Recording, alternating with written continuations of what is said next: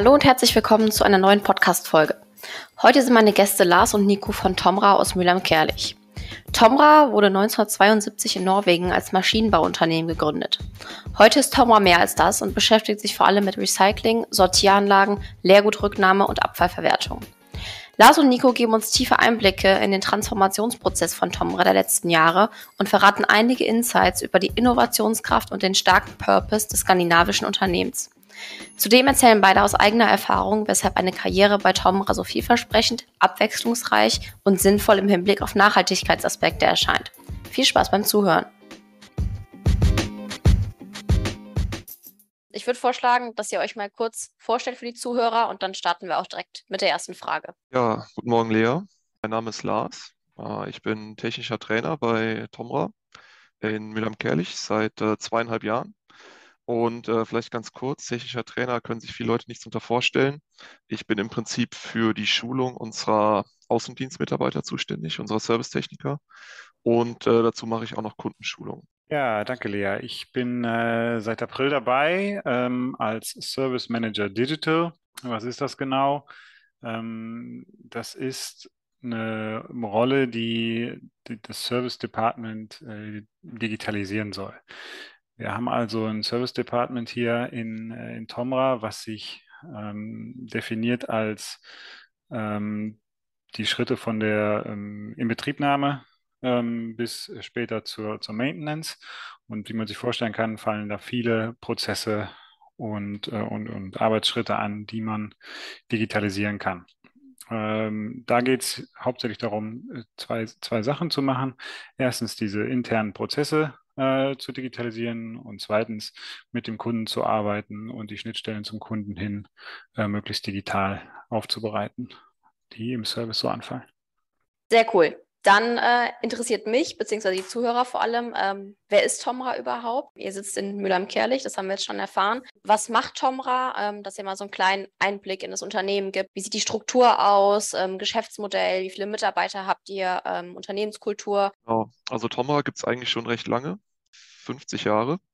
Wir feiern jetzt am Freitag unser 50-jähriges Jubiläum, also hm. ist äh, genau passend. Und äh, eigentlich kommt Tomra aus Norwegen. Ist eigentlich ein norwegisches Unternehmen. Und in Norwegen hat man sich in den ja, 70er, 80er Jahren mit den äh, Pfandrücknahmeautomaten beschäftigt. Also das, wo man so seine Pfandflaschen zurückgibt im Supermarkt. Am Standort hier in Mülheim-Kerlich äh, machen wir allerdings ein bisschen was anderes. Äh, wir konzentrieren uns hier auf ähm, ja, Wertstoffrecycling also gelben Sack äh, in erster Linie, äh, Papiermüll, äh, Biomüll, solche Sachen. Und äh, dazu entwickeln und produzieren wir eben Maschinen, ähm, sogenannte optische Sortieranlagen, die eben in der Lage sind, über, über Nahinfrarotstrahlung dann äh, Materialien zu identifizieren und äh, voneinander zu trennen. Das ist so unser, unser Hauptbusiness hier in Mülheim Kerlich. Unternehmenskultur vielleicht noch ganz kurz. Dadurch, dass es eben ein norwegisches Unternehmen ist, ist bei uns eigentlich alles ähm, sehr offen und sehr ja, sehr entspannt. Äh, zum Beispiel sind bei uns alle per Du, also mhm. vom Praktikanten bis zum Geschäftsführer braucht man da sich wirklich keine Gedanken machen. Äh, das ist der Umgangston total äh, angenehm.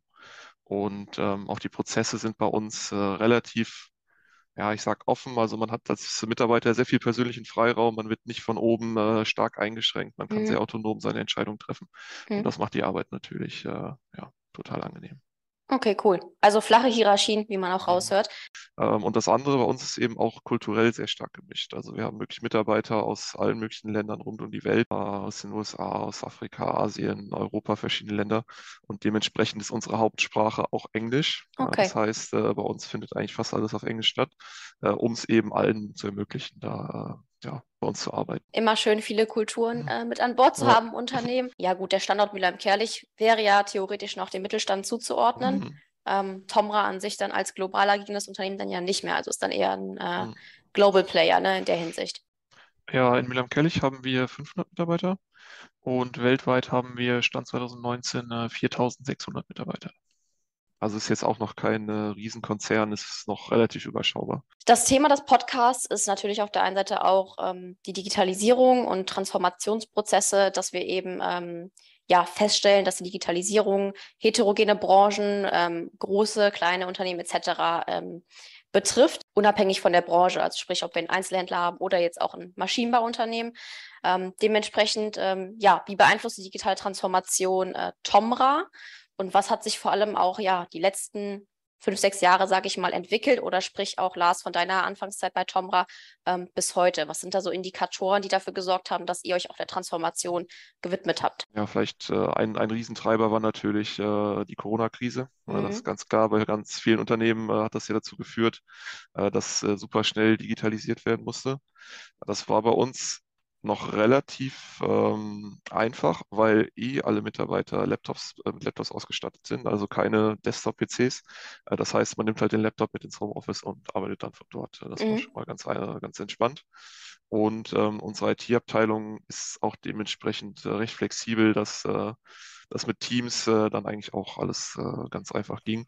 Natürlich braucht man ein bisschen Training, ein bisschen Einweisung, wusste nicht jeder Mitarbeiter direkt, wie das so mhm. funktioniert, mhm. aber das haben wir dann auch recht schnell hingekriegt. Ja, die Digitalisierung ähm, ist mittlerweile eine Notwendigkeit geworden bei Tomra. Ähm, wir gehen immer mehr davon weg, einfache einzelne Maschinen zu verkaufen, hin zu großen, komplexeren Systemen. Äh, diese, diese komplexeren Systeme kann ein einzelner Servicetechniker äh, nur noch schwer überblicken und dort hilft uns äh, die Digitalisierung enorm, indem wir Daten einsammeln, die ähm, zentral zur Verfügung stellen und so den einzelnen äh, Teams an Service-Mitarbeitern äh, helfen, die Maschinen in Betrieb zu nehmen. Konkret äh, haben wir angefangen in, in der Pyramide oder in, in dem Digitalisierungsdreieck äh, mit dem ersten Schritt. Äh, man kennt das, das ist dieses äh, Daten einsammeln und, und sichtbar machen. Also konkret das Monitoring. Ähm, die, die Daten aus dem Feld oder aus unseren Maschinen äh, werden quasi auf sicherem Wege in eine Cloud geschoben, von dort äh, zentralisiert verfügbar gestellt über APIs oder ähm, über ein Webportal. Und äh, ja, diese Informationen äh, liegen dann in Rohdaten vor und äh, die, die, Kunst der Digitalisierung ist es eben jetzt halt nicht nur diese Daten darzustellen, sondern aus diesen Daten Informationen und Wissen zu generieren und dann den Schritt weiter zu gehen und aus diesem Wissen äh, ganz konkret Handlungsempfehlungen ähm, ähm, dem Kunden anzubieten, der dann wirklich äh, in diesem Dreieck äh, dann Richtung Spitze, Richtung digitales Businessmodell zeigt, wo wir einen Mehrwert äh, generieren können. Und wenn das Ganze dann am Ende noch äh, automatisiert abläuft, dann haben wir einen ganz großen Schritt in der Digitalisierung erreicht. Ja, ähm, genau. Das Monitoring, das wir im Augenblick schon anbieten, das basiert halt auf einer Plattform, die wir äh, in Tomra intern entwickelt haben. Die nennt sich Tomra Insight. Ähm, das ist halt der erste Schritt wie schon gesagt, äh, um das Monitoring ähm, dem Kunden näher zu bringen. Hier werden halt äh, nahe Echtzeitdaten auf sicherem Wege eingesammelt äh, und, und dann ähm, dem Kunden zur Verfügung gestellt. Und was sind Schlüsseltechnologien, die ihr dabei einsetzt unter anderem? Ja, genau. Also eine der Schlüsseltechnologien ist äh, künstliche Intelligenz. Äh, die setzen wir ähm, schon seit längerem ein. Äh, eine neueste Anwendung ist eher eben äh, sogenannte Silikonkartuschen, die man aus dem Baumarkt kennt, äh, zu trennen vom, vom klassischen äh, PE, also Polyethylen, äh, weil die eben über Nahinfrarot nicht äh, getrennt werden können von normalem PE. Und da setzen wir eben bildverarbeitende KI ein, die dann eben ja diese Flaschen erkennen kann aufgrund der Form, aufgrund der Farbe und so weiter. Und das führt dann zu sehr guten Sortierergebnissen, die eben mit der klassischen Technologie nicht zu erreichen sind. Mhm. Das wäre so eine der Kerntechnologien, die wir jetzt schon seit längerem einsetzen. Mhm. Und wie lange ungefähr setzt ihr KI schon ein? Also KI ganz im allgemeinen Sinne würde ich sagen schon ja so ab den ah, 2000, 2010er Jahren. Mhm. Äh, los ging es quasi, äh, es ist, ist, ein bisschen technisch, aber ähm, die Erkennung der Materialien läuft über sogenannte Spektren. Das ist äh, die, die Reflexion des Lichts im Nahinfrarotbereich. Und äh, dann müssen diese Spektren aber noch weiter, ich sag mal, gruppiert und klassifiziert werden, damit eben auch ähnliche Spektren dann auch richtig klassifiziert werden. Und diese Software, die wir dazu einsetzen, arbeitet eben auch mit künstlicher Intelligenz, um diese Spektren richtig äh, zu klassifizieren. Also schön, dass ihr es nochmal betont habt auch, ähm, weil das ist auch so ein äh, klassisches Problem. Also vor allem im Mittelstand, ähm, wenn man digitalisieren möchte ähm, oder eine bestimmte Technologie anwenden mag, sind die Daten natürlich die Grundlage. Ähm, also Daten sind das neue Öl. Und das ist gerade so eine Thematik, die bei uns beispielsweise auch im, im Kompetenzzentrum ähm, tagtäglich, würde ich sagen, fast ein Problem ist. Es gibt total viele ich sag mal, kreative Köpfe im Mittelstand, ähm, gerade in kleinen Unternehmen, die was verändern wollen, aber es liegen halt keine Daten vor. Ne? Da kommt wieder das klassische Problem, dass die Digitalisierung verschlafen wurde und in den letzten 10, 15 Jahren keinerlei Datenerfassung, Datenverwertung stattgefunden hat. Deshalb auch nochmal schön zu hören. Also klar, Tomra, wie gesagt, kein klassischer Mittelständler, aber jetzt auch kein Riesenkonzern, wie wir es gehört haben, ähm, dass hier die Arbeit halt eben auch im Wesentlichen gemacht ist und dass man darauf jetzt basierend aufbauen kann. Weil das ist ganz wichtig zu verstehen. Ne? Also ich brauche natürlich eine Basis, auch wieder hier das Dreieck oder die Pyramide, ähm, worauf ich eben ähm, aufarbeiten kann. Also ganz, ganz wichtiger Punkt, dass ihr den nochmal hier mhm. auch so mhm. rauskristallisiert. Dazu noch ein ganz kurzer Kommentar, Thema Datenzugang oder auch Datenschutz. Wir haben natürlich auch Kunden, die auch äh, Bedenken haben, die sagen, oh je, mhm. was passiert denn jetzt mit unseren ganzen Daten? Das ist alles in der Cloud. Äh, wird das vielleicht sogar an Wettbewerber von uns weitergegeben? Ja, das ist natürlich auch eine Riesensorge. Und ähm, wenn wir da keine guten Argumente finden, dann äh, verlieren wir im schlimmsten Fall mhm. diese Daten, weil die Kunden dann sagen, nee, also sorry, das möchte ich eigentlich nicht in der Cloud haben. Und deshalb ist es da ganz wichtig, äh, den Kunden auch klar zu machen, ja, aber je mehr da mitmachen, je mehr Daten wir einspeisen können, desto größer ist ja auch ähm, euer Benefit. Ja? Mhm. Das ist so ein, so ein Netzwerkeffekt. Ne? Je mehr da mitmachen, desto mehr Daten haben wir, desto mehr Informationen können wir euch auch wieder bereitstellen. Mhm. Deshalb muss man da wirklich mal ganz nah am Kunden sein und auch gut argumentieren, äh, warum das denn äh, auch sich für den Kunden lohnt. Ja. Jetzt haben wir natürlich auch viel darüber gesprochen, was ähm, Digitalisierung übergeordnet machen kann, was sie auch ähm, für Tomra bedeutet. Ähm, wichtig wäre es jetzt auch nochmal ähm, rauszustellen, dass Tomra vielleicht auch einige Hindernisse ähm, oder Herausforderungen eben ähm, begegnet ist im Laufe der Transformation. Ähm, vielleicht könnt ihr da beide jeweils aus eurer Perspektive, also Lars, du bist ja schon ein bisschen länger auch an Bord, Nico, du ein bisschen kürzer, was euch jetzt vielleicht auch so aufgefallen ist, auch persönlich natürlich. Aber was waren so klassische Herausforderungen? Ähm, genau. Ja, also was mir besonders aufgefallen ist, äh, ich arbeite ja viel mit den Servicetechnikern zusammen oder auch generell mit, mit Menschen hauptsächlich. Und ähm, immer wenn so ein neues Produkt, eine neue Lösung eingeführt wird, wie jetzt eben dieses Tomra Insight, also diese, diese Cloud für die Datenauswertung, ähm, geht es in erster Linie erstmal darum, die eigenen Mitarbeiter davon zu überzeugen. Ja? Weil wenn man die nicht überzeugen kann, dann können äh, die auch den Kunden nicht überzeugen. Und mhm. äh, das war bei uns äh, im Service am Anfang tatsächlich ein Thema, dass viele gesagt haben, okay, was ist das überhaupt? Was ist überhaupt der Nutzen? Wie können wir das den Kunden überhaupt äh, erklären? Und da mussten, mussten wir oder auch, ich sag mal, Nikos Kollegen ganz viel Überzeugungsarbeit leisten, um erstmal äh, die eigenen Mitarbeiter, Mitarbeiterinnen ähm, davon zu überzeugen, von diesem neuen Produkt. Also das äh, war definitiv eine Herausforderung. Mittlerweile haben wir es geschafft und auch so mit guten Beispielen, die Nico gerade äh, erzählt hat, hilft es natürlich sehr, dann auch äh, die eigenen Kollegen, sage ich mal, von, von dem Nutzen davon zu überzeugen. Ja. Mhm. Das war so, denke ich, eine der größten Herausforderungen am Anfang. Vielleicht noch ein anderes kleines Thema äh, mit gerade mit großen Kunden, äh, Nico hatte gerade einen kleinen Kunden erwähnt, wir haben aber auch Kunden der Größenordnung äh, 30.000 Mitarbeiter, mhm. also auch teilweise richtige Konzerne. Ähm, und die haben natürlich auch ganz oft ihre eigenen Lösungen, ja, äh, was die, Datenverarbeitung angeht. Und da müssen wir natürlich dann auch immer gucken, müssen argumentieren, okay, was können wir jetzt anbieten, äh, was eure Lösung vielleicht nicht kann, äh, welchen Nutzen. Ja, wie, wie, gesagt, wir haben noch dann auch Daten von anderen äh, Unternehmen, wo wir dann sagen können, hier, sorry, das das ist noch ein bisschen mehr als das, was ihr da macht und das äh, habt, habt, ihr vielleicht noch ein bisschen mehr von, als wenn ihr dann eure eigenen Daten auswertet. Mhm. Ja, hier haben wir ähm, interne sowie externe Herausforderungen. Witzigerweise sind äh, die internen manchmal die schwierigsten. Ähm, hier müssen wir sehr viel interne Überzeugungsarbeit leisten, dass die Kunden von heute ähm, doch mehr und mehr davon weggehen, einfach nur ein Produkt zu kaufen und damit äh, das Kundenverhältnis, äh, das Kunde-Lieferantenverhältnis damit quasi abgeschlossen ist. Der Kunde möchte heute eigentlich eine ganzheitliche Lösung, das heißt vom ersten Kontakt bis zur Maintenance ähm, möchte der Kunde komplett betreut werden und idealerweise ähm, immer weniger mit dem eigentlich mit der eigentlichen Maschine zu tun haben. Im Endeffekt möchte er eigentlich nur die, die Lösung kaufen, mhm. äh, die das Produkt liefert. Und, und da müssen wir, ich denke mal, als klassischer Maschinenbauer äh, von weg, dass wir einfach nur eine, eine Maschine verkaufen ähm, und äh, die dem Kunden hinstellen und ihn den Kunde dann mit alleine lassen. Das ist natürlich eine, eine interne ähm, Umstellung. Man kann sich vorstellen, wenn man, wenn man jetzt schnell wächst, dann müssen die Prozesse umgestellt werden, müssen die Prozesse intern überarbeitet werden, damit wir hier von einem reinen Produktverkauf auf eine Lösungsanbietung ähm, ja, ja, transformieren können. Mhm.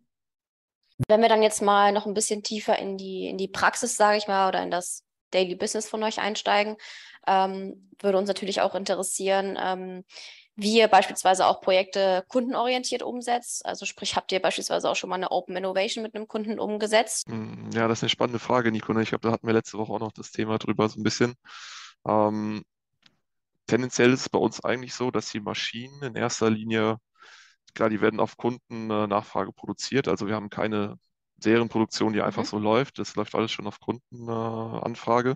Äh, wir versuchen allerdings, die Maschinen so weit zu standardisieren, dass äh, alle Kunden, alle, also alle Kunden im Prinzip die gleichen Maschinen kriegen. Ja, das macht es für den Kunden einfacher, macht es für unsere Servicetechniker einfacher. Die Kunden können mit den gleichen Ergebnissen rechnen. Deshalb versuchen wir gar nicht so sehr ähm, die Maschinen zu ja, customizen nach den Kundenanforderungen. Mhm. Äh, wir haben natürlich immer wieder den Fall, das hatten wir jetzt auch vor zwei Jahren, dass sehr viele Kunden eine bestimmte, ein bestimmtes Produkt einfach wünschen oder anfragen. Und wenn wir dann sehr viele Anfragen kriegen, wissen wir, okay, hm, wir sollten vielleicht in die Richtung äh, was entwickeln. Äh, es ist auch so, dass wir ähm, also Marktführer sind in unserem Bereich, was die Sortieranlagen angeht und dass auch die ganze Branche immer so ein bisschen auf uns guckt, äh, was macht denn eigentlich Tomra, was machen die eigentlich so als neueste Innovation? Und deshalb sind wir da schon unter Zugzwang, was Neues zu entwickeln. Mhm. In diesem Fall war das eben der sogenannte Cybot. Also das mhm. war im Prinzip ein Roboter, der mit, einer, mit einem Vakuumsauger ausgestattet war und dann aus dem laufenden Materialstrom dann äh, Materialien ja, gepickt hat, nennen wir das, äh, angesaugt hat und eben dann sortiert hat. Mhm. Also eine der, der größeren Innovationen in letzter Zeit eben auf, auf Druck des Marktes, auf Anfrage der Kunden. Mhm. Und ähm, ja, genau, so, so läuft das. Aber wir versuchen nicht, äh, für jeden Kunden individuelle Lösungen zu entwickeln. Das ist mhm. leider nicht mehr möglich bei der Anzahl der Maschinen und äh, deshalb versuchen wir dann eben solche Anfragen zu, umzusetzen. Äh, ich denke mal, Tomra ist eine sehr innovative Firma. Ähm, die fängt, ist, hat natürlich schon eine lange Historie, die Maschine überhaupt und, und der Gedanke dahinter mit, mit Spektralanalysen und so weiter. Ähm, wenn es jetzt konkret um die Digitalisierung geht, ähm, haben wir natürlich eine Rieseninvestition in Tomra, ähm, um die Digitalisierung nach vorne zu treiben. Wir haben also ein, ein dediziertes äh, Team, was hinter Tomra Insight steht, äh, um die Digitalisierung ähm, vor, voranzutreiben, nicht nur für den Recy die Recycling-Sparte, wo äh, Lars und ich jetzt aktiv sind, sondern auch für Food. Äh, dort werden halt Lebensmittel sortiert. Ähm, haben also eine Common Plattform da, aber um die Sache noch, äh, noch weiter zu denken, geht es uns ja nicht nur darum, jetzt irgendein digitales Tool zu entwickeln, womit wir dem Kunden Daten äh, ähm, zurückspiegeln können, sondern es geht auch ganz konkret um digitale Businessmodelle, äh, mehr hin zu ähm, ähm, OPEX-Modellen. Und hier haben wir konkret im Tomra äh, Recycling-Bereich ähm, ein Digital Solution Team gegründet, ähm, das sich ganz konkret um Lösungsansätze ähm, äh, kümmert, die halt nicht nur auf dem Verkauf eines Tools basieren, sondern die äh, Probleme des Kunden ganzheitlich äh, in, in, Betracht zieht und, äh, und, und Lösungen dafür entwickelt. Was in dem Zuge auch ein spannendes Thema ist, ähm, womit wir auch viele Berührungspunkte haben, wie können wir ähm, für einen adäquaten Wissenstransfer sorgen im Hinblick auf äh, den Fachkräftemangel. Wie seid ihr da aufgestellt? Also wie wird euer Wissen in dem Sinne auch gesichert? Wird das digital auch erfasst? Ähm, und wie sorgt ihr dafür, dass auch in zehn Jahren, natürlich, wenn äh, es der Mitarbeitermarkt und der Fachkräftemarkt äh, hergibt, ähm, aber wie sorgt ihr dafür, dass das Wissen auch sichergestellt wird langfristig? Das ist eine ganz spannende Frage, muss ich ehrlich sagen, weil das ist was, was uns wirklich tagtäglich beschäftigt. Ähm, Gerade, wie du sagst, mit neuen Mitarbeitern, wie können wir sicherstellen, dass sie die Informationen kriegen? Das heißt, äh, wir haben gar keine andere Wahl, als äh, die Sachen aufzuschreiben in irgendeiner Form. Und ähm, das versuchen wir natürlich digital zu machen. Ja? Äh, und deshalb fangen wir jetzt eben gerade an, gerade auch im Service ähm, äh, sogenanntes äh, E-Learning einzusetzen, mhm. also Online-Kurse Kurse zu, ähm, zu entwickeln, zu bauen, äh, die auch möglichst interaktiv sind. Also nicht, dass der Kollege da nur vom Bildschirm sitzt und sich das durchliest, sondern dass er auch wirklich aktiv da Fragen beantworten muss, irgendwelche Aufgaben, irgendwelche Quizze lösen muss, äh, damit eben dieser Wissenstransfer auch erfolgreich stattfindet. Ja, genau richtig, Lars. Ähm, wenn ich noch ergänzen kann dazu, was mir ähm, sehr imponiert hat, ist äh, dieser offene Austausch, der bei Tomra äh, stattfindet. Gerade im, im Servicebereich haben wir mittlerweile äh, sehr viele Mitarbeiter weltweit verteilt und dort ist es natürlich schon sehr schwierig, die Mitarbeiter immer auf den neuesten Stand zu halten. Man kann sich das vorstellen, wenn jemand im Feld unterwegs ist und Maschinen einrichtet, dann äh, kriegt er nicht jedes äh, interne Townhall-Meeting mit. Das sind manchmal andere Zeitzonen und so weiter. Und äh, bei der Flut von E-Mails, mit denen wir heute klarkommen müssen, äh, wird dann auch nicht mehr jede E-Mail gelesen. Was wir bei Tomra machen, ist, ähm, wir bieten da regelmäßige ähm, Austausch an, indem wir die Mitarbeiter äh, zurückholen, quasi hier ins ähm, hier nach Mülheim-Kerlich. Äh, wir machen hier einen Austausch, wo, wo die weltweit Mitarbeiter sich austauschen können, Erfahrungen austauschen können, wo sie an Produkten äh, geschult werden. Äh, Neuigkeiten mitkriegen ähm, und Roadmaps erfahren, wo die Reise in den nächsten Zeiten hingeht in Bezug auf Produkte und auch Prozesse. Und das ist wirklich ein faszinierendes Modell, ähm, weil über diese Meetings kommt natürlich auch extrem viel Feedback rein und dieses Feedback äh, schreiben wir natürlich auch auf, versuchen das über, über SharePoint und, und Knowledge Databases äh, wieder an die, an die Servicetechniker ähm, oder Service-Mitarbeiter zurückzuspiegeln.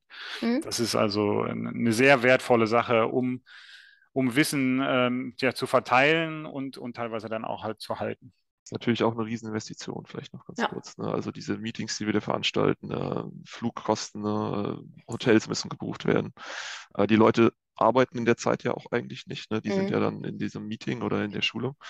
Ähm, aber da ist Thomas, sage ich mal, schon, äh, ist man sich bewusst auch im Management, dass das notwendig ist, einfach um alle Leute äh, mit den notwendigen Informationen auszustatten. Ja. Mhm. Ja, ganz wichtiger Punkt. Ähm, und ich fand es auch nochmal jetzt gut, Nico, dass du den Vergleich mit einem, mit einem Konzern gezogen hast, weil auch hier besteht ja ein gewisses Falschdenken, nenne ich mal, dass auch davon ausgegangen wird, wieder nur Konzerne digitalisieren, nur große Unternehmen haben die äh, Kapazitäten und die Ressourcen, egal ob finanziell oder personell, ähm, zu digitalisieren, auch gerade im Bereich E-Learning. Aber ich kenne es auch eben, dass äh, nicht jeder Konzern eben auch über sowas beispielsweise verfügt oder überhaupt den Bedarf dafür ähm, identifiziert hat. Eine Rückfrage vielleicht noch dazu, kommt denn dieser Innovationsgedanke und ähm, Transformationsgedanke auch wirklich von ganz oben, sage ich mal? Also Führung äh, oder beziehungsweise Innovation ist Chefsache, ähm, wird im Mittelstand zumindest oftmals immer so behauptet. Ähm, oder kommt der Drive da durchaus auch von ähm, Mitarbeitern oder Abteilungsleitern etc. oder kommt dann wirklich von oben äh, Druck, nenne ich es jetzt mal im positiven Sinne?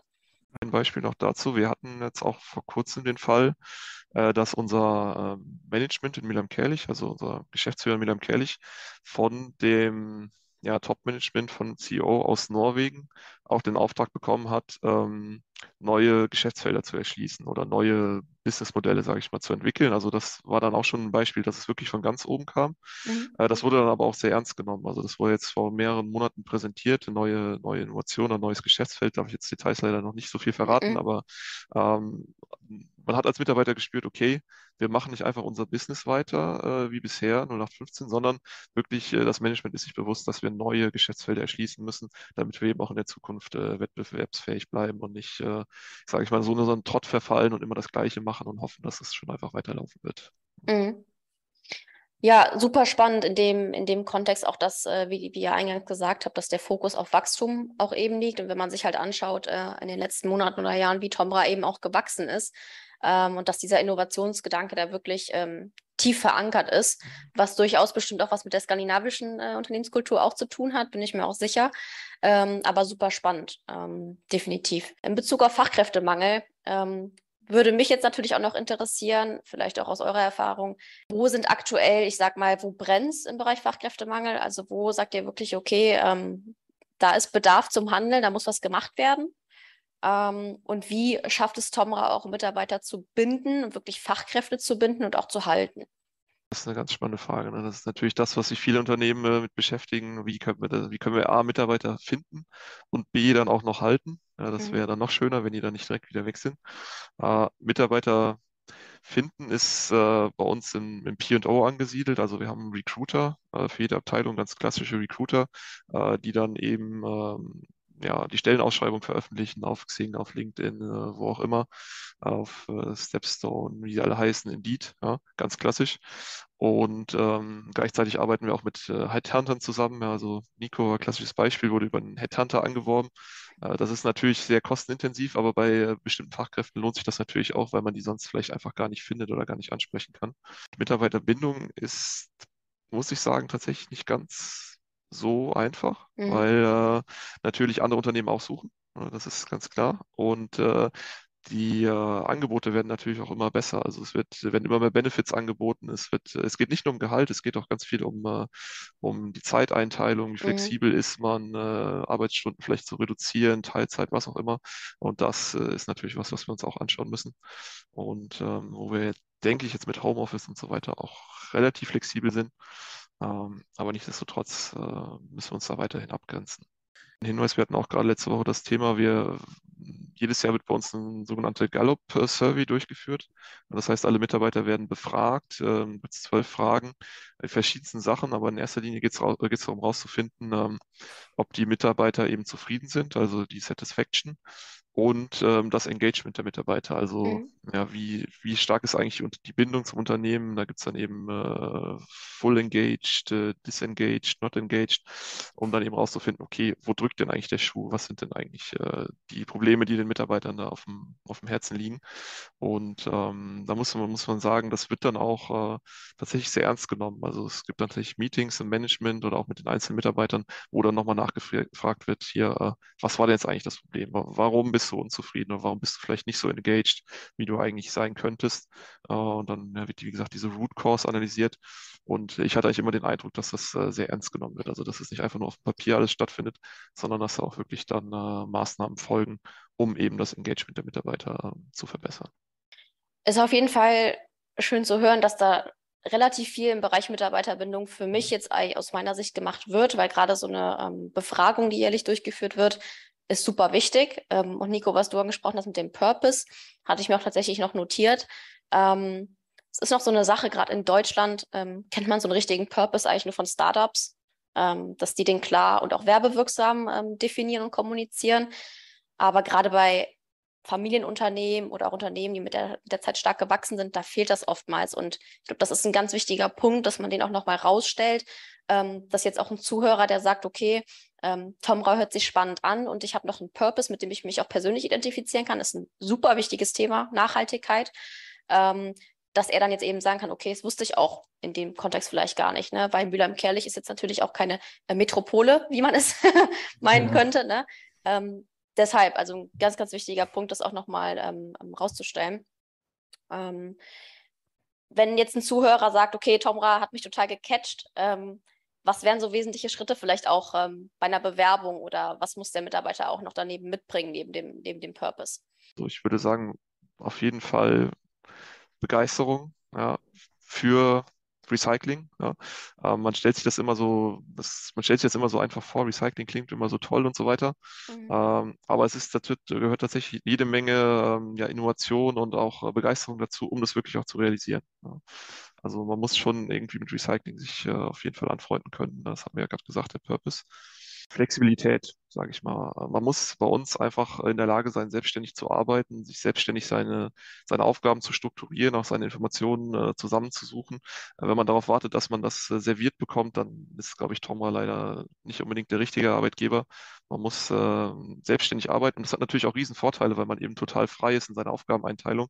Man wartet nicht jeden Tag darauf, dass der Chef ihm, äh, sein, ihm äh, irgendwie seine Aufgaben vorgibt, sondern du guckst einfach selbst, wo, wo brennt wo kann ich was tun, wo kann ich meine Fähigkeiten für die Firma oder für die Kollegen einsetzen. Und das, äh, da muss man einfach selber so ein bisschen offen für sein. Und das ja. ist äh, wichtig, ja.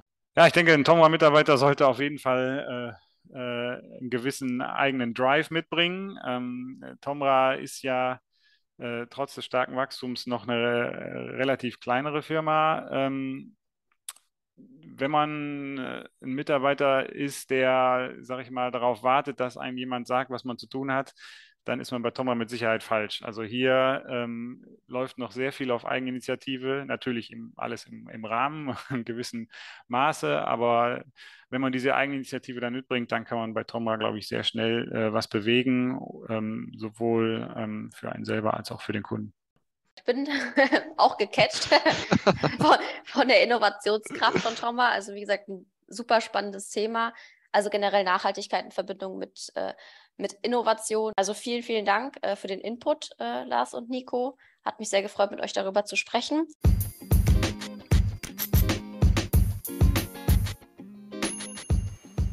Tomra erscheint für uns nach dieser Podcast-Episode als sehr innovatives, nachhaltiges und auch technologiereiches Unternehmen. Und das mitten im Kreis Main-Koblenz. Der stark ausgeprägte und verankerte Innovationsgedanke des Unternehmens hat in den letzten 50 Jahren für ein starkes Marktwachstum gesorgt und gleichermaßen dazu beigetragen, neue Geschäftsfelder zu erschließen. Falls Lars und Nico ihr Interesse geweckt haben, schauen Sie doch gerne auf der Website von Tomra nach. Dort können Sie noch mehr über den Purpose und die vielfältigen Geschäftssegmente des Unternehmens erfahren. An dieser Stelle vielen Dank an alle Zuhörer und bis zum nächsten Mal.